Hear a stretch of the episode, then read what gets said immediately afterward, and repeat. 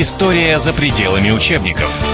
Начинаем очередную серию э, из цикла «История за пределами учебников. Разрывы в истории». Игорь Борисович Чубайс, профессор Института мировых цивилизаций. Значит, мы продолжаем эту тему. Я попытался обосновать тезис о том, что наша история является историей разорванной во времени.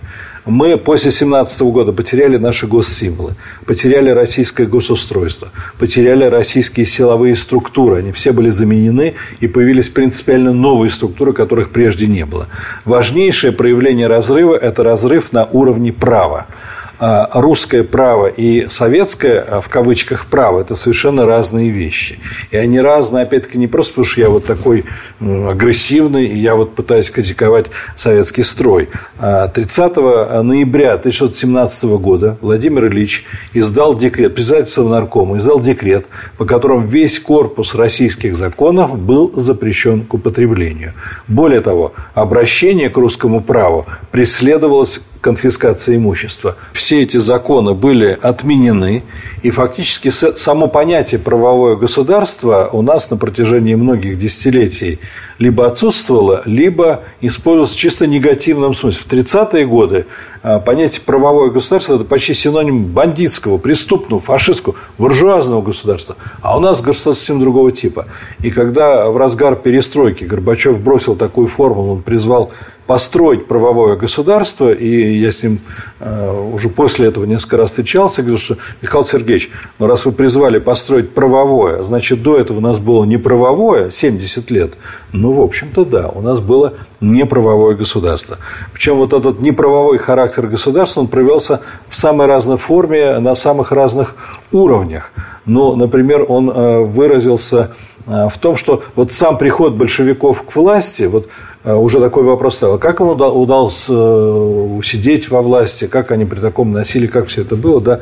Но вообще, когда большевики 25 октября 17 года совершили переворот, то они заявили, что они создают временное рабоче-крестьянское правительство, которое будет существовать до выборов в учредительное собрание.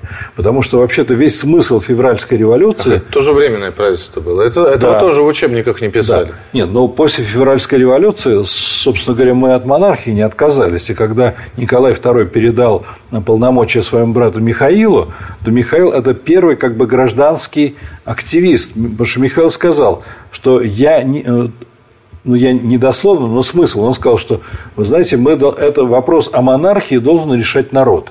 Вот пройдут выборы, народные, свободные выборы в учительное собрание, и полномочия императора будут не от Бога, а от граждан. Это совсем другой поворот, потому что император был помазанник Божий, а сказал, вот как, как решит учительное собрание. И все ждали выбора в учительное собрание. Вот куда перемещался центр власти, вот он был легитимен. И когда, повторяю, большевики захватили власть, то они сказали, что мы создаем... А временное правительство Керенского все время тянуло. Оно никак не могло эти выборы провести по разным причинам. Было много других дел, много всего. А И в частности, расследование деяний царской семьи. Да. да, они полгода изучали все документы Министерства финансов. Вы при этом доказать, ничего не нашли. Да, хотели доказать, что там сплошная коррупция, ни, ни одного документа порочащего царской прессы не нашли. Никакой коррупции в России не было. Коррупция сегодня, а в той России практически коррупции не было. Так вот, э, значит, не провели они выборы, откладывали. Большевики сказали, ну вот что они тянули, ну, а мы проведем, мы проведем. И действительно, они через три недели провели выборы. Но на этих выборах они с треском проиграли. Больше 70% избирателей российских голосовало не за партию большевиков. И когда в январе 2018 года наконец собралось учредительное собрание, то оно заявило, что оно никакие декреты советской власти не принимает, не узаконивает. И тут же учредительное собрание было разогнано. И то временное правительство, которое большевиков, которое было объявлено временным до выбора учредительное собрание, оно, оно превратилось Стало в невременное. Постоянным. И, и так продолжалось до, до самого конца советской власти. Я могу другой пример привести. Отсутствие законов, отсутствие права а, в советском государстве. И до сих пор мы правоприемники Советского Союза, и у нас тоже сегодня не работает право. Ну, например, в 1621 году проходил 10-й съезд э, РКПБ. И во время работы съезда началось Кронштадтское восстание. И восстание было подавлено, и на съезде была принята резолюция, что в период действия чрезвычайной ситуации создание фракций внутри РКПБ запрещается – 1990, в 1990 году внутри КПСС возникла фракция, которая называлась «Демократическая платформа». В нее входил, в частности, Борис Николаевич Ельцин и ряд других людей. Я этим занимался, мне все хорошо знакомо. Так вот, в апреле 90-го года я был, в апреле 90-го был исключен из КПСС с формулировкой за деятельность, направленную на раскол КПСС, а когда меня вызвали в ревизионную комиссию райкома и объясняли почему, то мне сказали за создание фракции внутри КПСС. Это значит, что чрезвычайная ситуация у нас была с 21 до 1990 года. То есть вся история Советского Союза – это история чрезвычайная. Ну, вы же понимаете, что это скорее такое э, крючкотворство, да, то есть вам, вам надо было объяснить, почему, так, чтобы вы вопросов не задавали, вам объяснили. Но а, а это вы уже это сделали... вам понятно, это вы, вы понимаете, я это не понимаю, почему, почему я не имею права создать, почему я тогда не имел права создать фракцию социал-демократического характера, с какой стати, почему? Если Маркс, кстати, на съездах социал-демократов социалистического интернационала на западе Европы, я был на съезде социал-демократической партии ФРГ, в фойе висит большой портрет Маркса, они рассматривают Маркса как своего основателя, а марксизм, обезображенный ленинизмом в нашей стране, это совсем другое. Но Игорь Борисович, мы, мы же понимаем, да, что угу. большинство дальше строчки «Призрак коммунизма» бросит бродит по Европе не читали Маркс. Но это уже другая проблема. Да. Словом, а что для меня, что я хочу подчеркнуть, что русское государство было государством правовым, особенно оно приобрело правовой характер после реформ Александра II, а, который провел правовую реформу, крестьянскую реформу, целый ряд Но других. ведь тоже все постепенно. Вы же понимаете, да? Как, как, как судили при я не знаю, Василии Шуйском и как судили при э, Александре Третьем, например. Разница глобальная. Все же выстраивалось да, не годами, десятилетиями. Ошибаетесь. А вы знаете, что каждый второй, третий российский царь, российский император проводил, проводил кодификацию да, да. русских законов. То есть они были сведены воедино. А, а сегодня у нас нет кодифицированного свода законов, потому что один закон противоречит другому, потому что мы попали в неправовое поле и находимся в нем по сей день. Слушайте, ну я... самодурство императора, который мог сказать э, государя императора, э, я не знаю. Меньше читайте советские книги. Но подождите. Почему самодурство? Э, а вот этому башку снесть? А где это? Кто это когда говорил? Ну, когда, и, где? может, хорошо, фильм Павла Лунгина да, «Царь». Да вот, вот это, это фильм, э, мне вообще сама постановка вопроса не нравится, потому что Лунгин фактически хочет критиковать Сталина, считая, что Иван Грозный – это некий аналог Сталина. Иван Грозный никаким аналогом Сталина не является. Русская история – это русская история, советская – это советская. Они совершенно разные. И э, вообще вот этот разрыв во времени, о котором я говорю, он э, практически показывает или выражается и в том, что почти нет ни одной характеристики, которую можно было бы применить к стране в целом. Кто-то говорит, ну, русские, ну, ну, что там скрывать, русские всегда пьют, да, ну, пьянство на Руси, да. Ну, это, это ложь, да. это чушь, потому что в 1913 году Россия занимала 70 место в мире по потреблению спиртного. Да вообще у нас а сухой закон занимаем... в Первой мировой был. В Первой мировой был сухой закон, который не нарушался. А фронтовые 100 грамм всем известно, но сегодня мы на первом месте в мире по потреблению спиртного. Это разные страны, это разные системы. И кодифицировать законы сегодня невозможно. Я приведу, э, чтобы с вами поспорить или, или вам, так сказать, оппонировать такой пример, который, наверное, москвичам важен. А в 2010 году После долгих споров москвичи были недовольны, я был недоволен, но был принят э, генеральный план э, развития Москвы, который был при, принят э, по инициативе Лужкова, который прошел все инстанции, был обсуждение в 2010 году. Этот план рассчитан был на 25 лет. Так вот, не прошло и года, как э, тогдашний президент сказал, что давно назрело расширение Москвы и теперь совершенно другой план, не на 20, уже совершенно другой план с переносом, с увеличением территории в два с половиной раза, с депортацией двух с половиной миллионов москвичей в сторону Калужской области. Простите, вот же закон, вот же у нас, ведь генплан – это, закон, это, это не просто кто-то ковырялся в носу и решил, да? то есть у нас не действуют законы. Вот это недействие законов, оно началось после 1917 года. Мы попали в неправовое государство, из которого надо выйти и вернуть вернуться, продолжить российский маршрут. История за пределами учебников. Но разрыв происходил и на других уровнях. Пожалуйста, разрыв на уровне морали. Но это, казалось бы, такая вещь вообще. Ну, в Советском Союзе не, не, не российская мораль, какая мораль в России? Но в России была православная мораль, 10 заповедей, чти отца, чти мать и так далее. Да? Вот всем известные нормы и принципы. А в Советском Союзе, выступая на третьем съезде комсомола, а в 2020 году Ленин сказал, что главный критерий нравственности – это борьба со старым режимом и утверждение ценностей нового революционного государства. И на коммунистический иконостас попал Павлик Морозов, который прославился тем, что сдал собственного отца – вот это совершенно другая мораль. Но это... и погиб от его, а, а, да, от рук Нет, ну, дедушки. погиб это совсем другой вопрос. Но за что? В чем, в чем его заслуга? Чем он так э, знаменит? Что он сделал? Он сдал отца, предал собственного отца. Предательство в отношении отца э, как, в общем-то, и убийство императора – это предательство Родины, потому что вот та Родина уже не Родина. А но, тем не менее, вот вы говорите, советская власть, она пришла, но, тем не менее, там семь смертных грехов ну, хорошо, не семь, но три-то не э, убий, не укради, да, то есть, ну, хоть что-то-то осталось. Ну хорошо, Но это я такие, вам приведу это, такой, это такие приведу... общечеловеческие нам. Да нам... не осталось, где же оно осталось? Но вот э, был процесс над ЮКОСом. Я не хочу ходить в детали этого процесса, но один из участников этого процесса известный Алексанян, которого уже сегодня нет. И вот когда судили Алексаняна, это было года три назад, то э, это как бы не инсайдерская информация, это всех газет. Он был, болен был, да. да, да но, был... Нет, дело не в том, что он был болен, я не об этом. А дело в том, что от него требовали дать лжесвидетельство по делу ЮКОСа на э, руководителей ЮКОСа. От него требовали лжесвидетельств. Вы говорите, что сегодня мы уже в нормальной морали, да? И он отказался это делать и получил огромный срок. Так вот, одна из, как известно, десяти заповедей – не лжесвидетельствуй.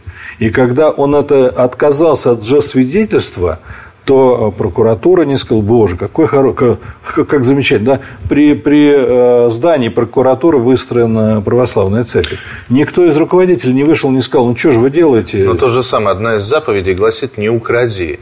Я не знаю ни одного олигарха, которые бы, вот, э, знаете, каждая копеечка тогда была, уже, были тогда, кристально честными. Тогда да? уже вы на мою сторону переходите, потому что вы хотите сказать, что у нас же сегодня действует русская мораль. Так она не действует, потому что, по крайней мере, со стороны властей вот эти заповеди и, нарушаются. Игорь Валерьевич, а вот эти вот э, купцы 19 начала 20 века, которые кровопийцы, фабриканты, которые цер- церквушки-то ставили рядом с заводами, пудовые свечки-то грехи отмаливать, да, милостыню подавали на Пасху.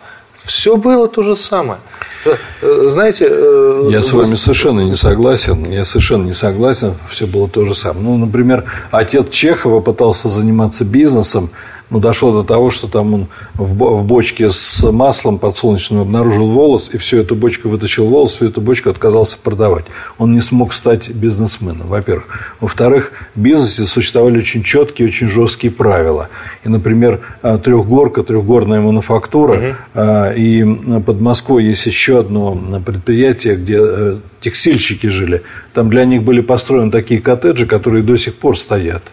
Вот, то есть русские заводчики, русские предприниматели, вообще социальное законодательство в той России было очень продвинутым, и оно предусматривало очень жесткие рамки, и нельзя было эксплуатировать безмерно там, и из рабочих вытягивать все что угодно. И снова тогда получается советская пропаганда, недовольство рабочих, Путиловский завод, стачки, манифестации, а, даешь, значит, наши дети голодают и, и, и прочее. Пропаганда... Ну, слушайте, ну, ну даже броненосец Потемкин, ну из-за чего весь бунт? Из-за того, что мясо не свежее. Да. Но э, вообще там холодильников не было в 1904 году. Да, но как э, мясо. Эйзенштейн а показал все А сегодня да? кормят э, кошачьим мясом, собачьим мясом, собачьим кормом солдат.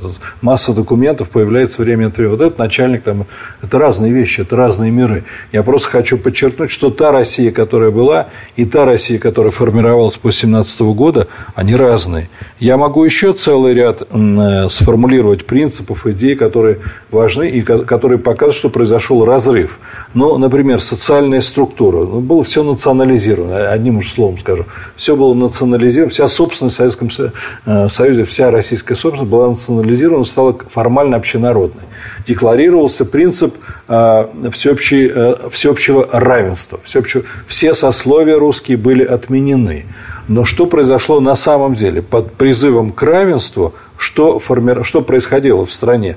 Значит, все имущие классы превратились э, в ничто. Вот кто был ничем, тот стал всем, кто был всем, стал ничем. То есть это уже это не равенство. Э, равенства здесь нет, потому что многие сословия были лишены всякой собственности.